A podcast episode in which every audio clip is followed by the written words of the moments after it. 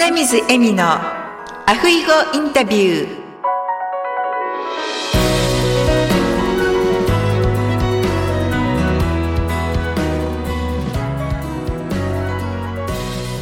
アロハアロハ就活エッセンス in ハワイ。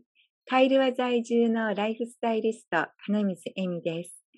今回は東京在住の真岡そらさんをゲストにお迎えしていますそらさん、こんにちは。こんにちは。よろしくお願いいたします。よろしくお願いします。では、まず、そらさんの自己紹介からお願いいたします。はい。えー、人物専門の写真家の真岡空と申します。東京を中心に起業家や経営者、アーティストの方を撮影しています。私の特徴は、その方の志、思いをしっかりとヒアリングして、その方のペルソナに届くような写真をイメージしたものを撮影しています。よろしくお願いいたします。よろしくお願いいたします。そらさんのですね、Facebook でも、そらさんが撮影された素敵な方の写真をですね、アップされているのを拝見して、本当になんか輝いているところをね、激写されてるなっていうのを感じております。とても素敵です。ありがとうございます。嬉しいです。はい、あの、では、そらさんが、その今のフォトグラファー、写真家さんにね、なられたきっかけを教えていただけますか？はい、ありがとうございます。えっ、と、私はですね、二人の息子がいるんですけれども、今、えー31歳と29歳なんですけどね、29歳の息子が24歳の時に悪性リンパ腫っていう癌になったんですね。で、それまで私はあの、カメラはずっと趣味としてやってたんですけれども、あの、それがあの、大きなきっかけで写真家になったんです。で、じゃあなぜその病気がきっかけかっていうと、息子の癌は転移してたんですね。なので、もう命の危険も考えるようなレベルの状態だったんですよ。その時の私のショックといったらもう計り知れないものがあって、まあ、要は、どん底に突き落とされたような状態ですよね。やっぱり息子が死んでしまうかもしれないっていう状況。もう人生で初めて味わったようなどん底だったわけなんですけれども、その時は私はあの普通にあの9時から5時まであの事務の仕事をね、企業に入ってあの入力するような仕事をずっとやってたんですけれども、そのどん底に落ちた時に、まあ、とにかく仕事が手につかないぐらい落ち込んじゃったんですよ。もう黙ってこう仕事をしていても涙が溢れてしまって全然仕事にならない。そこから私はとにかく脱しなければならない状況になったんですよ。でも、癌がね、治るっていうのは時間がかかりますし、あの、今すぐどうこうできることじゃないんですよね。だから私の気持ちを立て直さなくちゃいけないっていうふうに思ったんです。で、立て直すためには、じゃあどうしたらいいんだろうっていうのを一生懸命考えたら、たった一つだけ解決策が出てきたんです。これは、あの子がもし虹を渡るようなことがあれば、私も一緒にあの子と一緒に虹を渡ろうっていうふうに決めたっていうことだったんですよね。もうそれを決めたら、なんかね、気が楽になったんですよね。もう、うん。もう息子がいなくなってしまうような世の中を味わわなくていいと思うと、もうそれだけでほっとしたんですよ。うんそう。だけど逆に、逆にっていうか、それをきっかけに、なんだろう、こう、前向きになれたんですよね。そう。ねなんか辛い気持ちから脱することはできたし、前向きになれたんですよ。で、なぜで前向きになれたかっていうと、私の命って、もう、なんだろう、まあ、90歳とかね、そのぐらいのイメージでなんか死んじゃうのかなぐらい思ってたものがぐっと近くなったことによって、私は後悔しない生き方をして死ねるだろうかっていう気持ちに変わったんですよね。で、今の私の状態だったら後悔するなってじゃあ何が後悔しないのか。それこそ私は何のために生まれてきたんだろうか。どういう死に方が自分は幸せなんだろう。どんな時間の使い方をすれば後悔しないんだろうっていうことを、なんか一生懸命考えるきっかけになったんですよね。それで、まあ、考え始めたんです。どう生きたいんだ？残りの時間わかんない。3ヶ月かわかんない。2年か5年かわからない。だけども、そこを後悔しないように生きるのは何だろう？えー、何だろう？わからないわからない。何だろう？何だろう？必死に考えて考えまくって。で、考えた末、私が40年間やってきたカメラのスキルと、その人を応援したいっていうのが私のどこか気質にあるなっていうところを使ってっていうんでしょうかね。そこを活かして、フォトグラファーになろうっていうふうに決めたんですよね。だからちょっと長くなりましたけれども、それが人物専門写真家になるっていうきっかけになったっていうことになります。息子さんのがきっかけにそうなんです。でも、あの、幸いなことにね、もう5年経ちまして、あの、先日完治っていうのをいただきましてね、息子の病気が、あの、まあ、5年経ってね、再発もしなかったよっていうことでお墨付きをいただいたのが、本当に嬉しかったですね。なので、その、まあ、き、ね、写真家になったきっかけにはなったので、今は、あの、癌になったっていうことが、糧になった瞬間でしたね、完治の。はい、お話は。うん、そうですね。はい。と私もあの乳がんを20年前に拝見しておりまして、はい。で、私がそれを母に伝えたんですよね。あの、うん、私がハワイで、母は日本なんですけれども、うん、その時に母がもう泣いてですね、あの、私が代わりに死ねたら死にたいって言ってくれたんですよ。うんでしょうね。もうすごくわかります、うん、お母様の気持ち。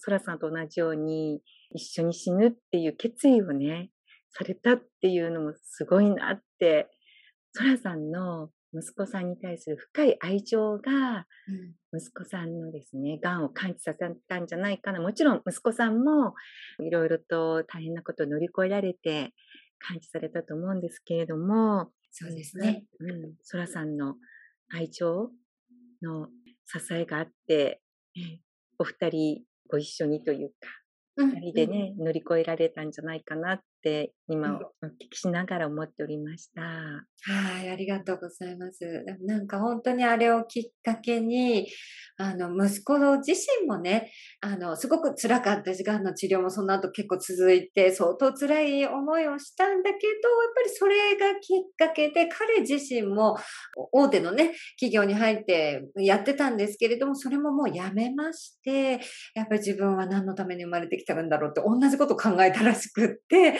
で、今はそれに基づいたその会社を自分で設立して、で、自分の幸福感をもとにね、仕事をしてるっていう生き方もありましたし、で、お兄ちゃんも、あのね、長男がいるって言いましたけど、長男もそれをきっかけにま自分の生き方を見直して、自分のやりたいことをね、今見つけて、なんか幸せに生きてますね。なんかそんな面が本当に、なんか今はみんなのために糧になったねっていうふうに話せるようになりました。うんいですね。素晴らしいですね。ありがとうございます。いや私も本当、がんになってから、同じように自分は何がしたいんだろう、何のために生まれてきたんだろうって、やはり考えるようになって、それまでは何かこう、人の顔色を伺うとか、人のためにね、うん、生きていたんじゃないかなって思って、そうなんですよね。それに気づきますよね。ね本当に気づかされました。素晴らしいですね。うん、いやでも本当同じような体験を、そらさんも私もね、で、そらさんのお子さんお二人もですね、されたということで、本当に大変なことですけれども、それがやっぱり自分の心の持ちようというかですね、考え方でいい方にね、なんで癌になったんだろうって考えるのではなく、はい、これからどのように生きていこうかっていうふうにこう切り替えて考えられるっていうことが、やはり私もまあ20年間再発はしてないんですけれども、やはりそのライフスタイルも変えましたし、それまでのですね、完璧主義だったのを 完璧主義でなくすようにする努力したりとか、やはり自分が幸せだなって思うことを人に迷惑をかけない範囲ででいきたいっていうことで。すっごくわかります。そうなんですよね。だから私も仕事をするんだったら、もう本当にまず自分が楽しくてワクワク幸せ感を感じるようなことっていうのを中心に考えて今もやってますね。大事ですよね。そらさんのワクワク感とかが被写体ですね。その写真を撮ってらっしゃる相手の方に伝わるので、それもあって写真を撮られた相手の方がこうキラキラとこう輝いていらっしゃるんじゃないかなって思います。あなんかそういうふうに言っていただけるとすっごく嬉しいですね。はい。私の感情が乗ってるんでしょうね、多分ね。はい。えー、素敵ですね。では、あの、今までですね、写真家としてお仕事されてきた中で、一番印象深いエピソードってございますか？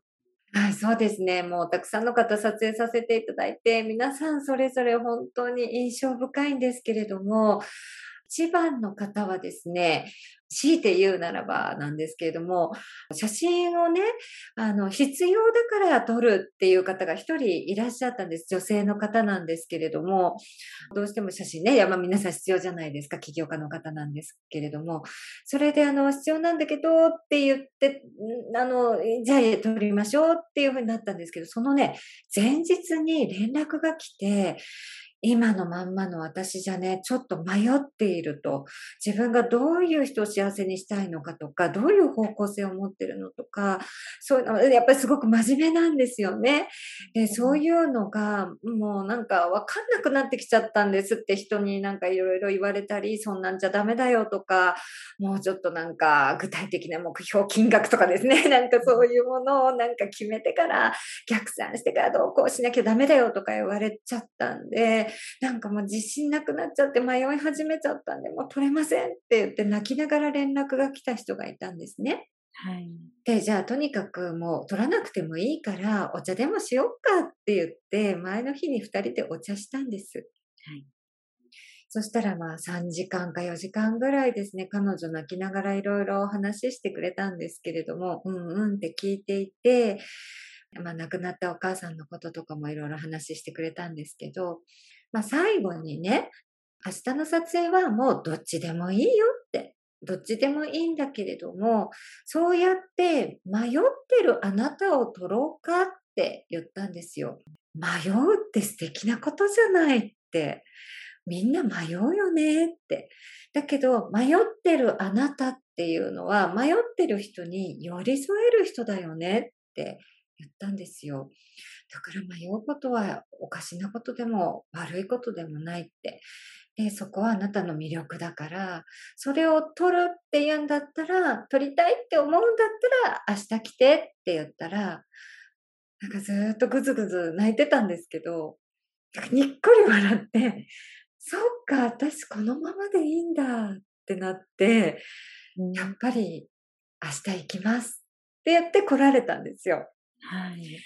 そしたらね、もう朝、おはようございますみたいな感じで、あ、すごい元気になってきたと思って、本当にね、迷ってるまんま、なんかニコニコしてるまんま、なんか、そう、そのまんま、なんか私の腕の中で泳いでるような、安心して伸び伸びしてるような彼女を撮ったことをきっかけに、彼女その後、ビュッと定まったんですよ。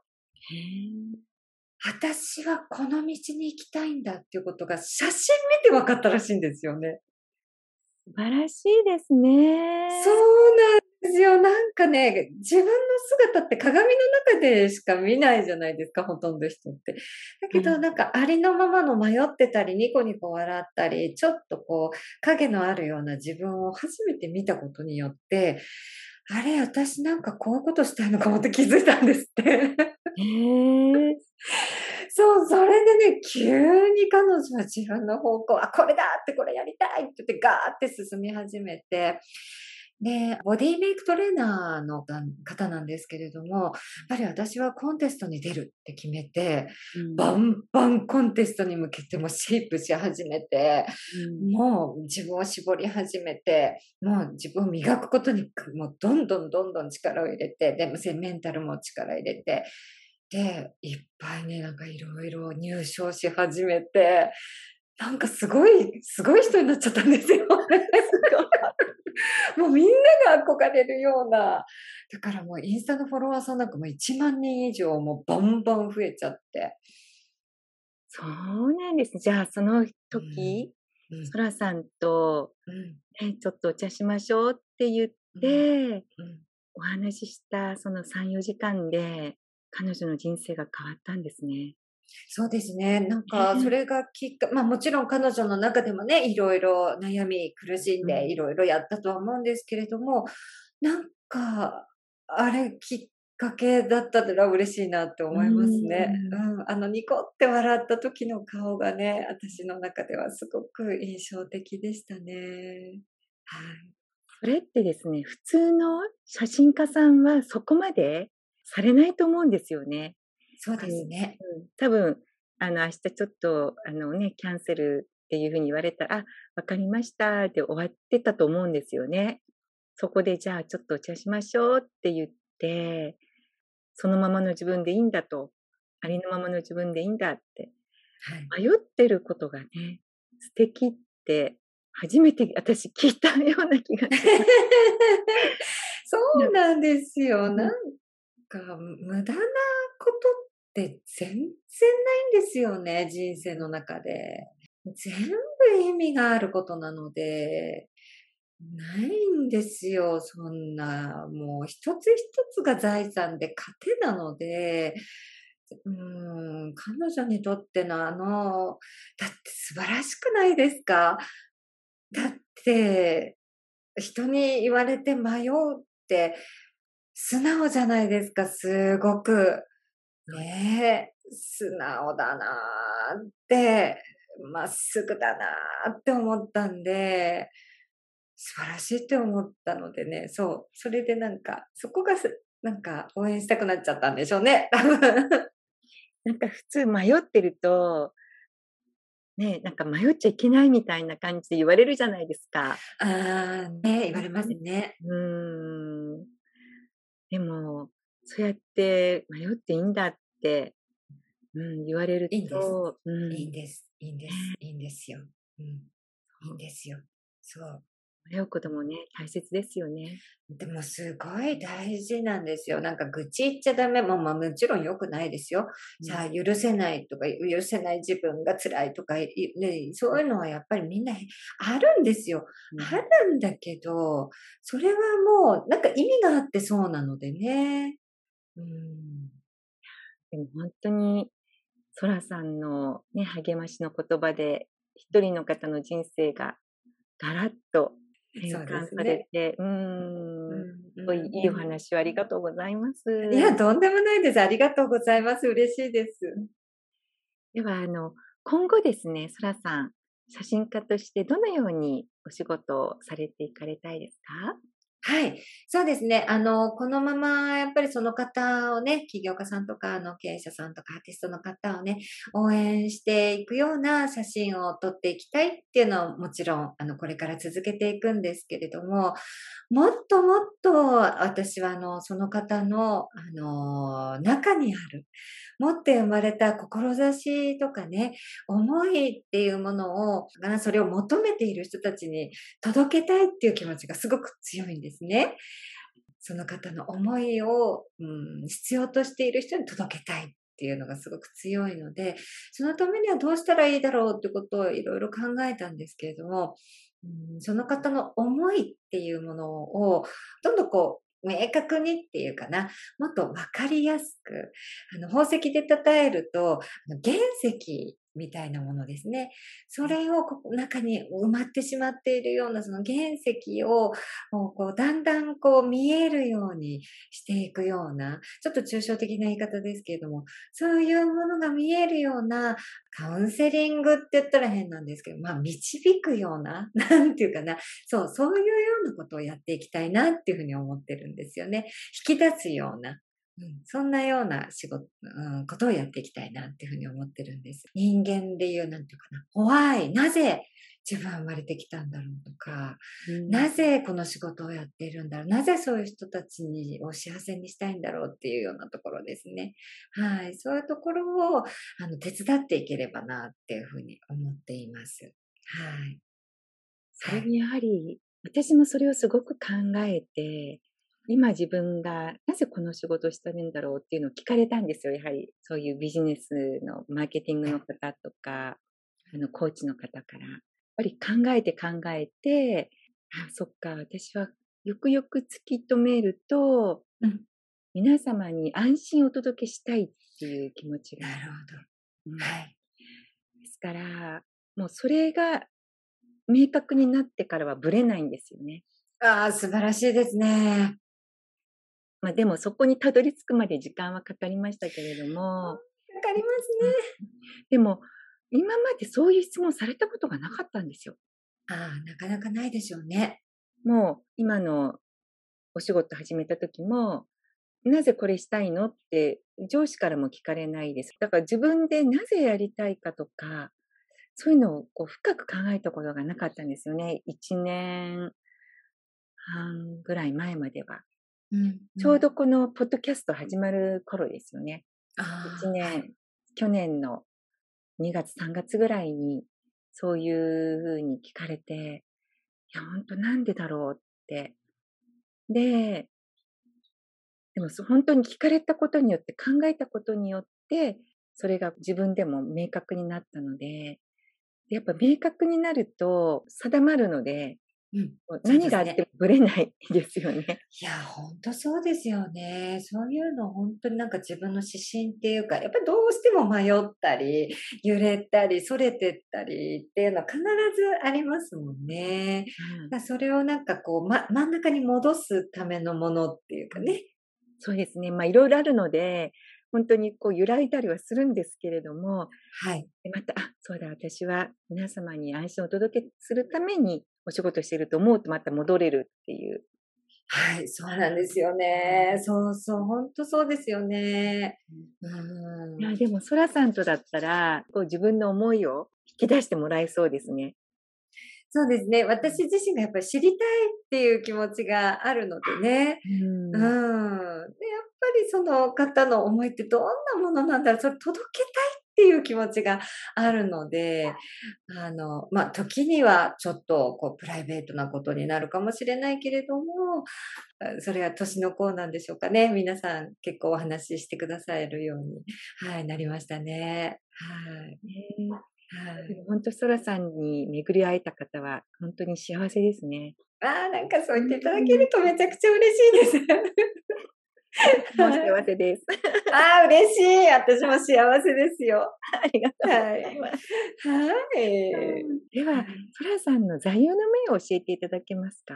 はい、ありがとうございます。私の座右の銘はですね、まあ、志とも言ってるんですけれども、うん、あなたの原石に光を当てるっていうのが、はい、私の、まあ、志とか思いのところになりますね。だからそこになんかなんとなく自分が迷ったりしそうになった時はそこに戻すように、はい、その指針とか志にこのことは合ってるのかな迷った時に、あ、この志にどっちが合ってるかなっていうふうに考えるようにしてますね。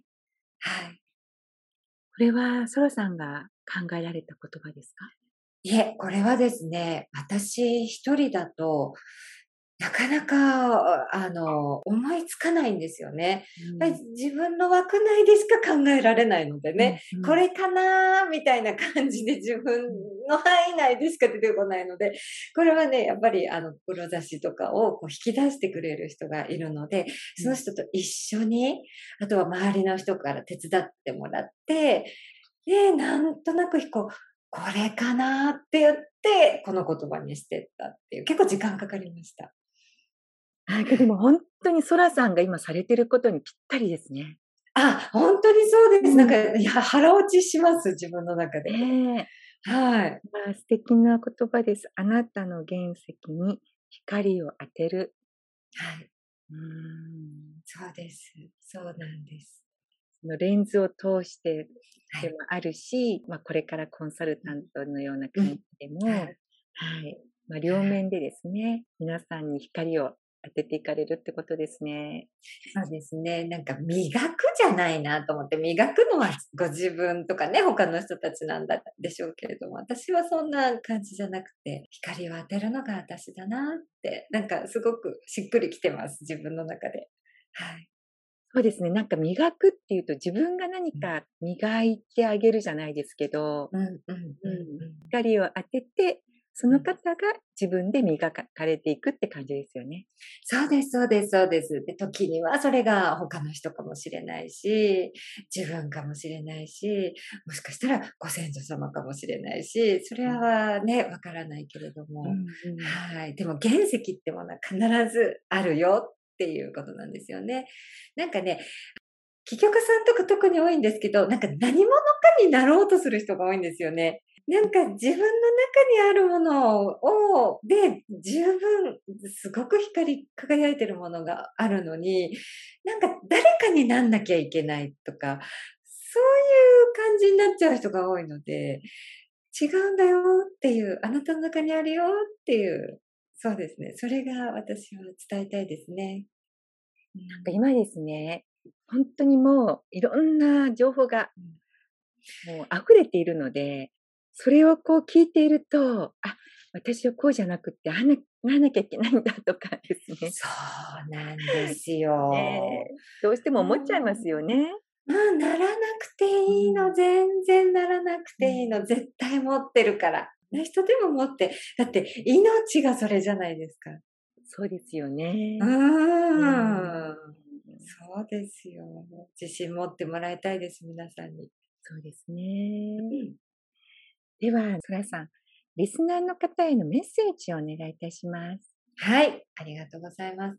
そうですね、皆さんね、幸せになりたいっていう思いの方たちがね、あの、たくさんいらっしゃると思うんですけれども、やっぱりね、その方、あの、あなたそのものに、あの、素敵なものがあるんだよっていうことですね、原石があって、それはね、ちっちゃい時は、あの、思い通りにその原石を活かして自分の感情を出してたんだけど、だんだん、例えばね、あの、まあ、両親だったり、まあ、わかんないです。まあ、先生だったり、大人だったり、友達だったりとかね、ああの、そんなの間違ってるよとか言われたり、なんか、それは違うよとか、個性を出したもので、なんか、人から言われちゃったりして、どんどんどんどん奥底に奥底に自分の持ってるもの、志ってものどんどんしまい込んじゃっている人がほとんどだと思うんですね。で、どんどん土が上にかぶってきちゃって、で、ちっちゃい原石になって、ぐっともう奥底に埋もれちゃう人が多いと思うんですよ。うん、だけど、必ずそれは、あの、光り輝いているもので、人を幸せにできるものだから、それをね、どうかね、あるんだってことを意識してほしいんですよね。うん、ちょっとあの、抽象的な言い方になっちゃいますけれども、必ずあるんです。必ずあるから、もうそうやっていろんな人から言われたこととかには、もうありがとうって言ってもう手放して、そのね、原石を生かして何か自分が幸せになれるんだっていうことをなんか信じてほしいなっていうふうに思うんですね。で、欲を言えば、それを人に伝えてほしいんです。自分の原石ってこんななんです。こういう思いを持ってるんです。何でもいいんです。どんな職業の人でもいいんです。サラリーマンの方だっていいんです。自営の方だって何だっていいんです。主婦の方でもいいんです。自分はこんな思いがあるんですよっていうことを人に伝えてってほしいんです。伝えることが大事。それを必要としている人に必ず響くから。それで生きがいとか、自分が生まれてきた意義っていうのがすっごく分かってくるんですよ。それが幸福感につながってくると私は思うんです。なぜそういうふうに思うかっていうと、私がそうしてきたからなんです。もう子供のね、ことが原因で、私はこういうふうにしたいんです。残りの命をこういうふうに使いたいんですってことを、もう経営とかわかんない、マーケティングとかわかんない、でもこういうことやりたいんだって言って叫んだら、みんなが応援してくれるようになったんです。それで私今生きてるんですよ。それで生きてるんです。で、幸せ、すっごく幸せなんです、それで。うん。大金持ちじゃないけど幸せなんですね。だから誰にでもできるんです、そういうことは。そう。だから私はそれを伝えたいなっていうふうに思います。ありがとうございます。はい。いいですね。皆さん、本当その方しか持っていない、ね、石があるので。そうです。はい。それをですね。はい。はい。もうすでにそれを、光を当ててらっしゃる方もいると思いますけれども、はい。やってないかなっていう方もいらっしゃると思うので、そうですね。ぜひそれをですね、自分を見つめて自分が何をしたいのか、それをやはり周りに言っていくってことが大事なんですね。そうですね。でもやっぱりそれを、あの、SNS とかだと拡散力はもちろんあるので、まあちょっと伝え方の話になってくるんですけど、うん、やっぱりそういうものを伝えていくと全世界にね、つながっていくの。もちろんリアルも大事なんですけれども、やっぱりたくさん世界中、地球上の人たちにつなげる、私の思いっていうものをつな、あの、伝えるためには、やっぱり SNS とかを使うのが私はすごくいいと思うので、そういう時には私のね、写真でお役に立てるのであれば、あの、ぜひね、声をかけてほしいなっていうふうに思っています。はい。ありがとうございます。はい。あの、ソラさん、ハワイにも出張で来ていただけませんか？私すごく思ってたんですよ。本当にハワイにね、撮影に行きたいって思ってて、私それを目標にしたいと思って。もうぜひいらしてください。もうぜひその時はまゆみさんお会いしましょうね。もう、もう写真も撮っていただきたいですし。はい。ぜひぜひ。はい。そらさんの問い合わせ先をですね、番組の概要欄の方に後で掲載しておきますので、ぜひ、そらさんとお話ししたいなって、お話ししてるだけでね、本当にパワーいただけるので。はい。はい。ぜひ問い合わせてみてください。はい。はい。お待ちしております。はい。それでは、そらさん、本日はお忙しいところありがとうございました。こちらこそ本当に楽しかったです。どうもありがとうございました。私も楽しかったです。では、あの、次回はハワイでお会いできるのを楽しみに。はい、めちゃくちゃ楽しみにしております。楽しみにしております。では、その日まで、アフイホーアフイホーありがとうございました。ありがとうございました。